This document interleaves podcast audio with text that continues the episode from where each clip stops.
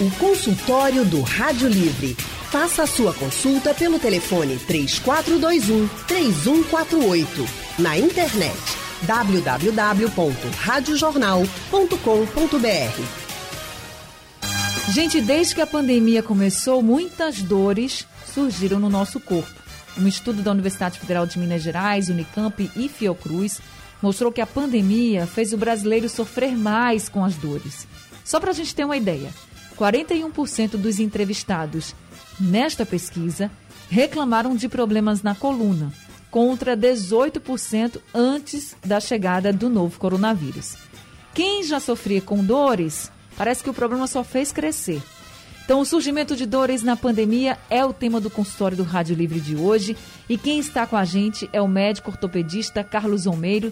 Doutor Carlos é especializado em cirurgia da coluna, é membro da Sociedade Brasileira de Coluna, atende no Instituto de Coluna e Ortopedia Especializada e na Clínica Regenere. Doutor Carlos, muito boa tarde. Seja muito bem-vindo ao consultório do Rádio Livre. Oi, Anne. É um prazer estar aqui com você. Eu peço desculpa o atraso, porque o computador travou de última hora, estou entrando com o celular. Ainda vou tentar corrigir para entrar pelo computador. Mas é um Fique prazer tranquilo. enorme estar aqui falando com você, tirando as dúvidas. Realmente é um assunto bastante pertinente, né? A gente que lida com paciente de dor diariamente, a gente vê que a incidência dos casos de dor tem aumentado consideravelmente e sempre ligado de alguma forma à questão pandemia, seja por inatividade física, seja por mudança de hábitos de vida, seja por questões relacionadas a estresse, ansiedade. Mas, sem dúvida, a pandemia foi um divisor de água para esses pacientes com quadro de dor. Olha, fique tranquilo que o senhor está bem na hora, viu? Está tudo certinho aqui com a gente. Obrigada por estar aqui com a gente, doutor Carlos. Eu sei que é, é muito corrida a vida dos médicos, né, dos profissionais especialistas, mas o senhor está aqui com a gente. Muito obrigada. O Diego também está aqui com a gente, é o nosso outro convidado, também tem uma vida corrida. O Diego, gente, é profissional de educação física, é personal trainer e tem especialidade em liberação e relaxamento dos músculos. Professor Diego, muito boa tarde. Seja muito bem-vindo ao consultório do Rádio Livre. Boa tarde, boa tarde, Anne, boa tarde, doutor Carlos. É um prazer também estar aqui com vocês, fazendo parte desse grupo e realmente é um assunto que a gente tem que estar tá tocando muito, muito mesmo, porque a pandemia veio com tudo para dar um boom nesse, nesse assunto. E, tipo, a gente tem que abordar muito o movimento, porque realmente já é uma cultura muito do brasileiro não ter é, esse hábito de fazer exercício, de se movimentar, de uma boa alimentação, para já evitar esses fatores de dores, dores articulares, ósseas, musculares, e até o bem-estar mental. E esse assunto a gente vai abordar muito bem aqui. E com o doutor Carlos, eu creio também que a gente vai ter um, parâmetro bem tranquilo para a gente trabalhar e fazer com que o assunto se despiste. É isso aí. E não só a falta de exercícios físicos, né, que muita gente acabou deixando de fazer. No começo, por causa do distanciamento, as academias fechadas, não podiam, não podíamos, né, estar tá na rua fazendo exercício, mas também por questões de má postura, né, doutor Carlos? Essa postura incorreta pode provocar, por exemplo, quais tipos de dores, doutor? Veja só, Anne, é, é, eu costumo, eu, é, talvez a gente, se, se tivesse só um, um único programa para falar de postura, a gente gastaria aí umas duas ou três horas falando de postura. É verdade. Eu vou, eu vou tentar dar uma, uma geral. É, existe uma, um, um, conceito errado, um conceito popular errado, de que postura é causa de dor. Entenda assim. É, na realidade, postura não é causa de dor. O que, que significa postura? Na realidade? Postura significa a posição do corpo ou parte do corpo no espaço. E a gente tem que entender que o corpo da gente, de uma forma geral, eu, a, o corpo da gente é preguiçoso, entende? não é que, eu, que, que nós sejamos preguiçosos, mas o corpo da gente é preguiçoso. Ele sempre vai buscar a melhor alternativa, aquela que gasta menos energia para executar determinada função. Então, quando a gente fala costura, por exemplo, eu dou um exemplo bem, bem didático no consultório. Se eu pedir, Anne, para qualquer pessoa levantar o braço e passar uma hora com o braço levantado, você acha que alguém é capaz de fazer isso? Não. Por que não vai conseguir? Porque a musculatura do ombro, do braço, vai fadigar, vai cansar, e automaticamente ele vai baixar o braço e vai buscar uma posição de conforto. Ou seja, é confortável aquela posição com o braço para baixo. Em relação ao tronco da gente, também. O tronco da gente, de uma forma geral, sempre busca uma posição de conforto. Então, se a pessoa não faz exercício, com o Diego lá, se não trabalha a musculatura do core, se não tem um núcleo forte e bem posicionado, se não tem musculatura adequada, é normal e esperado que ele procure uma posição relaxada de conforto, porque ele não tem a musculatura adequada para manter o tronco naquela posição. Então, o problema maior da pandemia não nem a questão de postura, e, e sim a questão ergonômica. Muitas pessoas foram para o home office, muitas pessoas foram para o home office e não tinham o mobiliário adequado dentro de casa para exercer uma função de escritório. Você pensa bem, o, o, a cadeira, eu estou aqui no meu consultório, a cadeira do meu consultório ela tem um apoio de braço, ela tem uma, um controle de altura, ela tem um, um apoio lombar, ela tem uma série de estruturas que me proporciona conforto para eu poder trabalhar durante seis, oito horas sentado nessa cadeira. Essas pessoas que iam para o home office, elas automaticamente iam para a cadeira da sala de jantar. Uma cadeira de sala de jantar, ela é desenvolvida para a pessoa passar 40 minutos, 50 minutos, não mais do que isso. E isso levava sobrecarga porque a pessoa não estava conseguindo manter a ergonomia adequada e isso levava a sobrecarga, sim, muita sobrecarga. Então, um dos fatores de aumento de dor durante a pandemia, sem dúvida nenhuma, foi a questão da ergonomia. A altura da mesa, a altura da cadeira, o posicionamento em relação a tudo isso.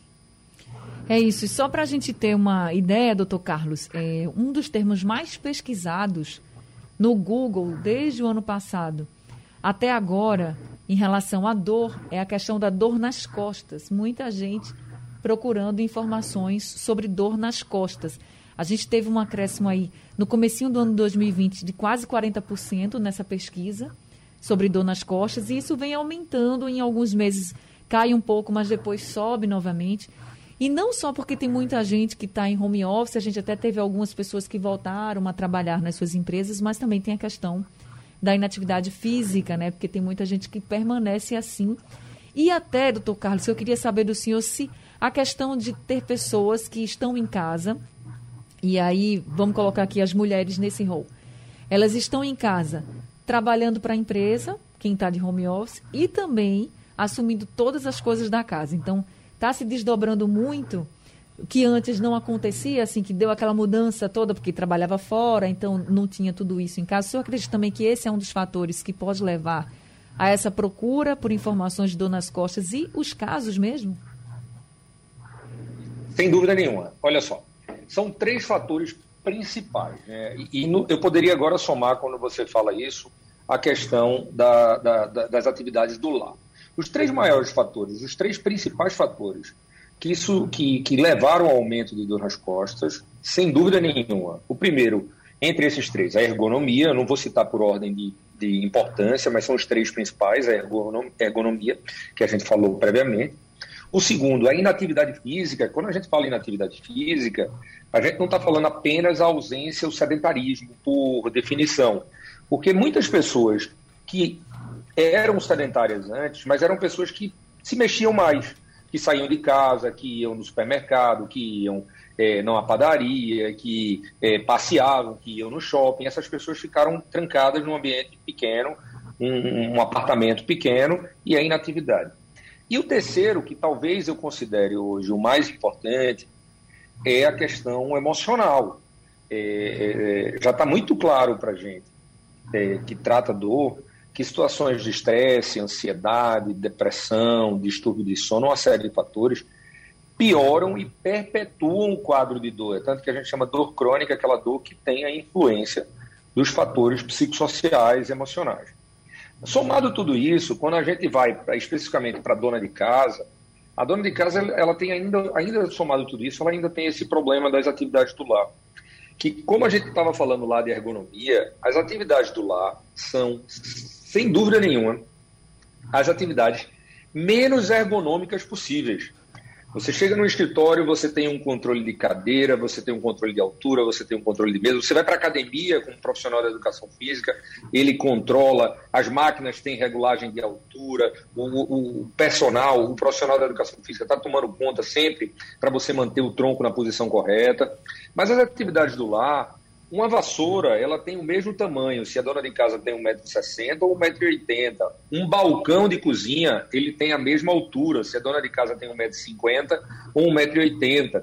Então, são atividades onde a dona de casa se abaixa de forma errada, ela não acocora, ela não está acostumada a agachar, ela flete o tronco o tempo todo, ela se abaixa de forma errada, ela levanta de forma errada, ela faz o tempo todo movimentos torsionais do tronco.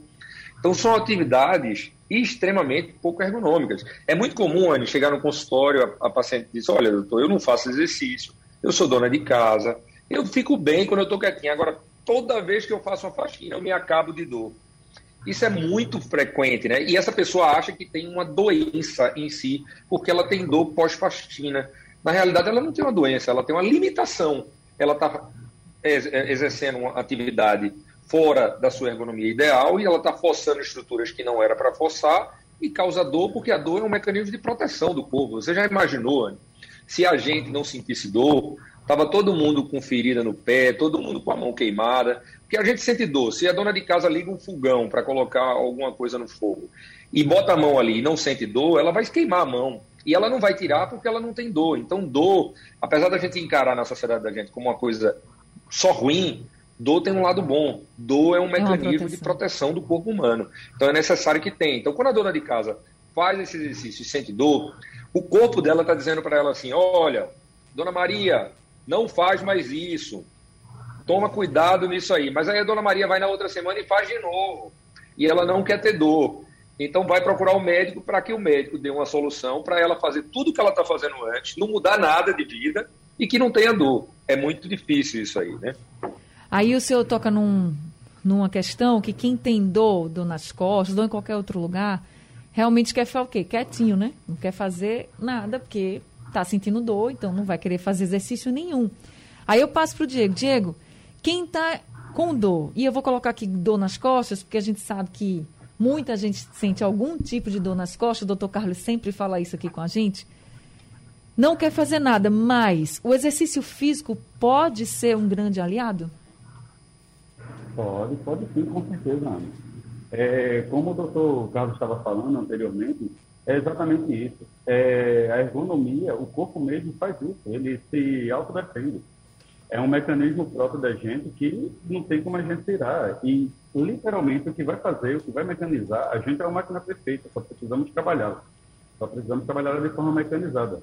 Mas tem então, assim.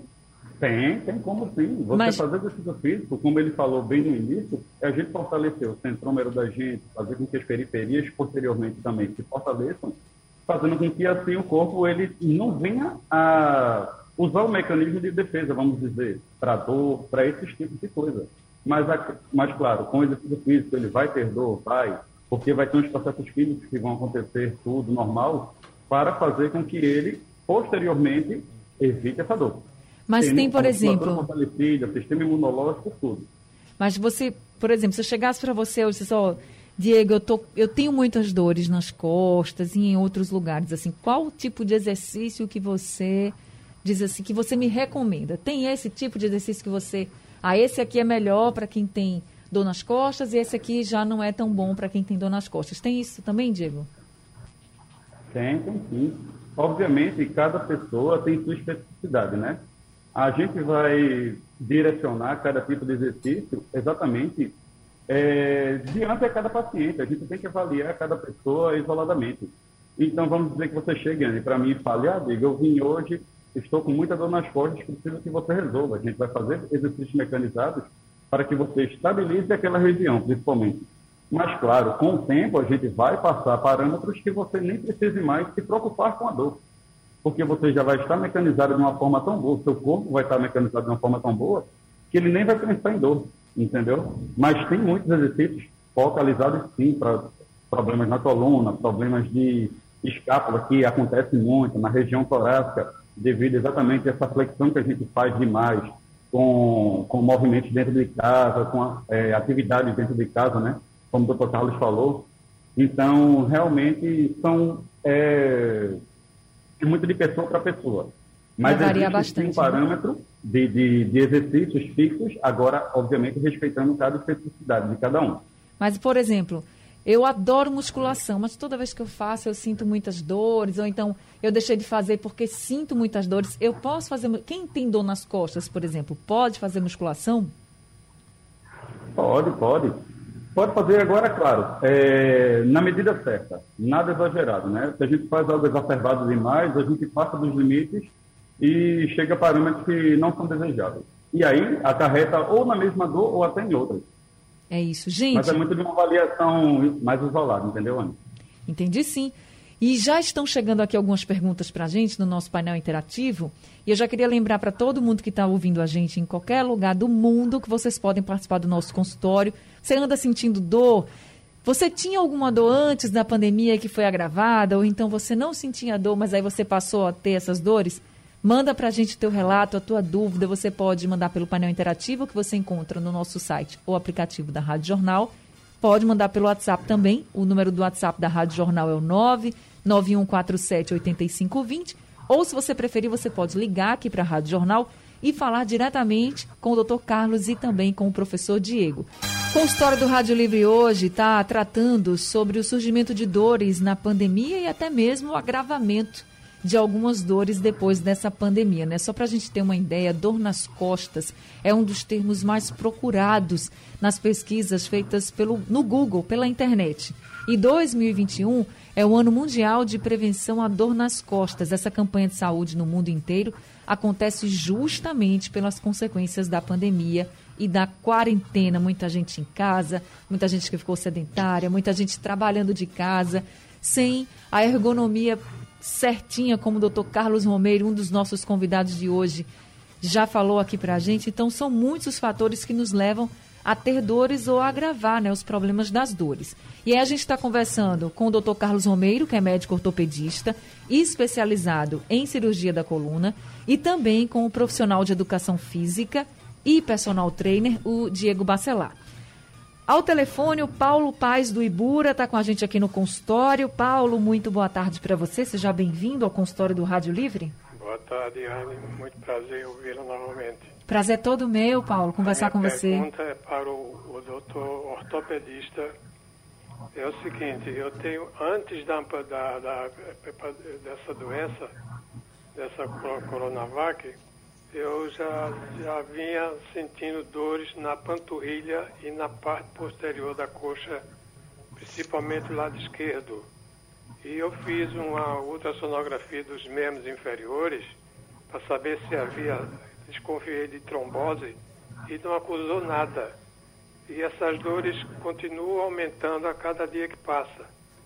Tem hora que eu não consigo me mexer tanto na, tanto na panturrilha como na parte posterior da coxa e também nos, no braço, nos dois braços, à altura do, do ombro. Eu gostaria de que ele me desse uma opinião a respeito disso. Já faz, algum, já faz alguns anos, uns 5, 4 a 5 anos, mais ou menos. Mas atualmente está muito, muito, muito, muita dor mesmo, me incomodando inclusive de andar. Muito obrigado. Tenho 79, 79 anos e eu não sei se é problema da idade ou não. Muito obrigado, boa tarde e bom trabalho. Muito obrigada também, seu Paulo, pela sua participação. Uma boa tarde para o senhor. Doutor Carlos, o senhor pode orientar o Paulo? Claro, claro. É, é, é, importante a gente entender o seguinte: quando a gente pega um paciente, como é que funciona a medicina, mais ou menos? É um jogo de investigação. Quando a gente pega um paciente que tem várias queixas, a gente tenta juntar alguma doença que justifique todas as queixas e não achar que ele tem quatro doenças diferentes, por exemplo, né? Então a gente precisa ser assim, ó, o que é que justifica isso, mas também justifica isso, isso, isso, isso. Então seria uma doença só.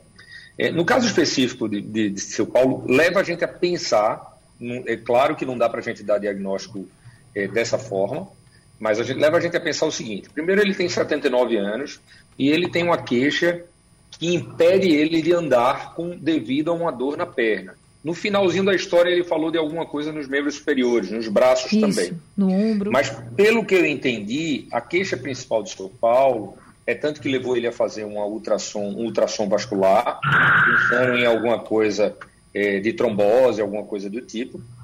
É, a queixa principal de, de, de seu Paulo é uma queixa relacionada às pernas especificamente, não é isso?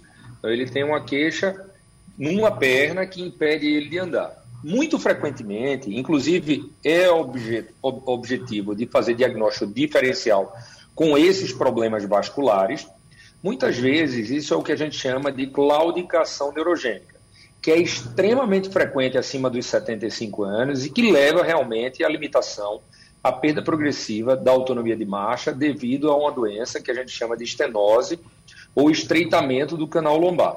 Então, perante tudo isso, o que, é importantíssimo, seu Paulo? Ele tem que passar num ortopedista, de preferência, um ortopedista especialista em coluna. Isso é fácil de saber. Ele entra no site da Sociedade Brasileira de Coluna e procura lá, na região que ele mora, no, na, próximo onde ele mora, na cidade onde ele mora, os especialistas pela Sociedade Brasileira de Coluna. E isso vai ser investigado. Então, fechando-se o diagnóstico, partiria-se para o tratamento. Mas é muito importante ele, ele, ele fazer uma investigação não só com vascular, porque é motivo de diagnóstico diferencial. A claudicação ela pode ser vascular, quando ela é decorrente de um problema vascular, ou ela pode ser neurogênica, quando ela é decorrente de um problema nos nervos que estão dentro da coluna. Tá certo, então fica aí a orientação para o seu Paulo procurar um especialista, um ortopedista especialista em coluna, viu, seu Paulo? Agora a gente vai conversar com o Andrade de Rio Doce, que está ao telefone com a gente. Andrade, muito boa tarde para você, seja bem-vindo ao consultório. Boa tarde, querida Anne Barreto. Uma satisfação enorme participar mais uma vez. Doutor Carlos Romero do, e o professor Diego Bacelar, boa tarde. Coincidentemente, ah, hoje na parte da manhã, eu me abaixando aqui na, na sucata, eu joguei todo o peso do meu corpo no agachamento, na perna direita. E quando levantei, uma fisgada no quadril uma dor insuportável. Com certeza me abaixei errado e me levantei pior ainda. Entendeu? Então eu queria saber do, dos especialistas qual a forma correta de agachar e levantar e isso sem peso. E a forma correta de agachar-se e levantar-se com peso nas mãos. Obrigado, querido. Obrigada, Andrade. Prazer enorme conversar com você. Diego, você pode ajudar o Andrade? Posso, posso sim, claro. Bem, é, obviamente, como eu disse a você antes, a gente tem que se precaver primeiro para cada especificidade de, de cada pessoa isoladamente. Mas, numa base, falando de forma generalizada, para a gente agachar de forma certa, é basicamente a gente sentar na cama, na cama, no sofá, numa cadeira. A gente tem que usar o mecanismo de flexão de quadril e juntamente com a flexão dos tornozelos. A gente faz esse movimento mecanizado de forma vertical, nunca de forma horizontal, jogando o tronco para frente ou jogando o quadril de baixo para trás. A gente tem que tentar fazer com que seja um movimento mecanizado de forma vertical para fazer com que o corpo não tenha nenhuma descompensação, tanto frontal quanto posterior. E provavelmente aconteceu isso com o Andrade, que ele compensou um pouco mais do peso para frente ou para trás e deu essa pisada. Aí no momento de subir, provavelmente ele descompensou mais ainda já por estar sentindo desconforto. É isso, gente. Chegaram aqui mais algumas perguntas e áudios também pelo nosso WhatsApp. Vou preparar tudo aqui para falar com os doutores, né, doutor Carlos também com o professor Diego, e daqui a pouquinho a gente já responde essas perguntas. Consultório do Rádio Livre hoje falando sobre as dores que surgiram nessa pandemia. E a gente está aqui com o profissional de educação física Diego Bacelar e também com o médico ortopedista Dr. Carlos Romeiro. E o Paulo do Janga, de 68 anos, mandou uma mensagem para a gente pelo nosso WhatsApp. Vamos ouvir. Boa tarde, Anne. Boa tarde a todos os ouvintes da Jornal do Comércio. Meu nome é Paulo, sou do Janga, tenho 68 anos de idade. Gostaria de fazer musculação, mas tô, eu sou preocupado porque eu tenho hernia de disco. Será que eu posso fazer musculação? O professor aí teria alguém para orientar alguma academia? Obrigado, boa tarde. Obrigada, seu Paulo. Então, Diego, ele pode fazer musculação? Pode, pode sim. Agora com o devido cuidado, Ana. É, seria bom realmente ele procurar um profissional adequado da área para fazer esse trabalho. Por ter essa, essa hérnia, no caso, né? Ele tem que ter muito cuidado, evitar certos movimentos, certas angulações e realmente tem que procurar, acima de tudo também, um profissional de educação física para acompanhá-lo e também, se caso for, ele também tem uma prévia consulta para saber se realmente ele só tem a hérnia ou se tem algo mais acarretado com um especialista de coluna, seria uma grande possibilidade. Aí já melhora tudo e faz com que ele já deslize tudo certinho, mas tem como movimentar sim, com sobrecarga, sem sobrecarga, obviamente tudo no seu tempo. Tá certo. Agora para o doutor Carlos, a Roberta de Casa Amarela pergunta qual médico ela pode procurar para tratar uma dor crônica contraída com a pandemia. Ela diz que foi devido à falta de ergonomia do home office. É, Anne, dor crônica, isso é uma coisa aí. Isso é, até, até lhe dou uma sugestão aí para você fazer um, um, programa apenas de dor crônica, que realmente tem um mundo para falar. É, é, muito importante a gente entender primeiro o que, que é dor crônica. A gente encara dor como sempre um sintoma de um problema. Tipo Sim. assim, se você levou uma pancada no dedo, você tem dor porque você machucou seu dedo. Então, se você sente dor no seu dedo, obrigatoriamente, isso na cabeça da população geral, obrigatoriamente o problema da gente tem que estar no dedo. E dor crônica, nunca o problema está no local da dor. Entenda bem. São duas coisas que a gente tem que levar em consideração. Um é o local da dor e outro é as pessoas entenderem que entre o local que você está sentindo dor, seja no dedo, na perna, nas costas ou em qualquer outro lugar, até essa informação chegar ao seu cérebro, existe um sistema de informação, que é o sistema nervoso, que conduz essa informação de dor até seu cérebro. Quando a dor cronifica, passa por mais de 3, 4 meses, na maioria dos casos, praticamente 100%, o problema deixa de estar no local onde se sente a dor e passa a estar na disfunção do sistema de informação que leva essa informação para o cérebro. É mais ou menos assim: é você ter um carro que está com um tanque de combustível cheio, mas a luz de reserva acendeu. Mas como é que a luz de reserva acendeu se meu tanque está cheio? O problema não é o meu tanque, ou seja, o problema não é meu dedo. O problema é o sistema que dá a informação que está dando a informação errada. Então, a dor crônica, ela deixa de ser um sintoma de um problema. Por exemplo, tem gente que chega para mim no consultório e diz: Eu tenho um ano de dor nas costas, eu tenho um problema nas costas. Não necessariamente, esse problema pode estar em outro lugar. Quando a dor é crônica, o problema é uma disfunção do sistema nervoso. Então, quem ela deve procurar? Ela deve procurar um médico que trate de dor crônica, um algologista. A algologia é uma subespecialidade, uma subespecialidade de algumas especialidades médicas. Por exemplo, alguns anestesistas fazem algologia, alguns neurologistas, alguns reumatologistas, alguns ortopedistas, alguns neurocirurgiões. Então, muitas alguns psiquiatras, porque têm disfunções psicossomáticas associadas. Então, é procurar. Hoje, 70% do consultório da gente que lida com dor, eu lido muito com dor, são pacientes com dor crônica devido à pandemia não só ergonomia, mas principalmente estresse, ansiedade, depressão, distúrbio de sono. Então é Doutor é muito Carlos. importante tratar isso aí. Doutor Carlos, quanto tempo de dor para ser considerado uma dor crônica? Olha, esse, esse número esse número varia entre alguns serviços, mas a gente diz que estaria na média de 3 a 4 meses. Alguns trabalhos falam em 8 semanas, que seriam dois meses, outros trabalhos falam, falam em 16 semanas, que seriam quatro meses. É mais ou menos nessa faixa. A gente não tem uma data exata, dizer assim, a partir de hoje é dor crônica. Ontem não era, hoje é. Na realidade, é uma faixa de mudança de, de, de padrão de dor. Então, entre três e quatro meses é, é, é uma boa faixa de, de entendimento. Tá certo. Tem pergunta aqui também para o Diego. O Diego está dizendo o seguinte: o, desculpa, Diego, o Rodrigo está perguntando aqui Assim, ele diz que é vigilante e trabalha em pé durante 12 horas e sim sente muita dor nas costas, apesar de praticar musculação. Aí ele gostaria de saber se essas dores podem ser devidas à atividade profissional dele. Você acha que sim? Sim, também. Assim como ele, eu também trabalho muito tempo em pé. E sofro também de dores, dores na coluna, dores na lombar. Eu tenho muita dor por, pela minha altura, eu tenho uma disfunção maior de levar meu tronco à frente. Então, minha parte torácica, que é abaixo do peitoral, mais ou menos no meio do nosso tronco, a minha, por exemplo, dói muito. É acarretado, sim, também ao grande ao tempo que ele passa em pé, sim, mas também pode ser acarretado por algum movimento que ele esteja fazendo ou por um não fortalecimento que ele esteja, esteja gerando nessa área. Mas sim, pode ser sim, é, referente ao trabalho dele, sim. Né? Certo, agora o José Hilton mandou uma mensagem para a gente pelo WhatsApp, vamos ouvir.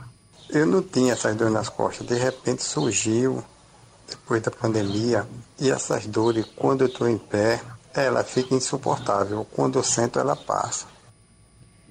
Doutor Carlos, o que fazer? Como tratar essas dores? Tem isso é com remédio? É com exercício? Em linhas gerais, dá para a gente dizer assim um tratamento para as pessoas? O tratamento ele é escalonado, ele é dividido em etapas. A primeira etapa, se o paciente chega para mim, veja, o paciente é sedentário, passa muito tempo em pé, e chega para mim, olha, eu estou morrendo de dor, eu não posso chegar para esse paciente e dizer assim, vá fazer exercício. Não é, não é assim. Eu primeiro vou tratar esse paciente, a primeira etapa, eu vou tratar esse paciente, eu vou dar um suporte, eu vou tirar ele de crise de dor, eu vou orientar uma fisioterapia, porque o tratamento é muito disciplinar, não é apenas o ortopedista e o profissional da educação física.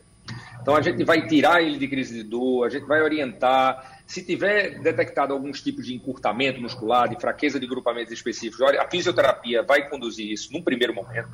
E num segundo momento, quando o paciente diz assim, olha, eu estou bem, agora eu estou sem dor, eu vou para a atividade física. Porque você veja só, eu não posso chegar para o paciente, o paciente chega para mim morrendo de dor, não consegue andar, você vai para a academia, é, não vai dar certo. Não vai dar Isso. certo nem para o paciente, nem para mim, nem para o profissional da educação física. Então, cabe primeiro a gente tirar desse momento o paciente, é a primeira etapa, seja com medicamento, com fisioterapia. Hoje a gente tem outros procedimentos, por exemplo, aqueles pacientes que têm dor insuportável, a gente consegue fazer uma infiltração, que é botar uma agulhinha em determinados locais, injetar remédio.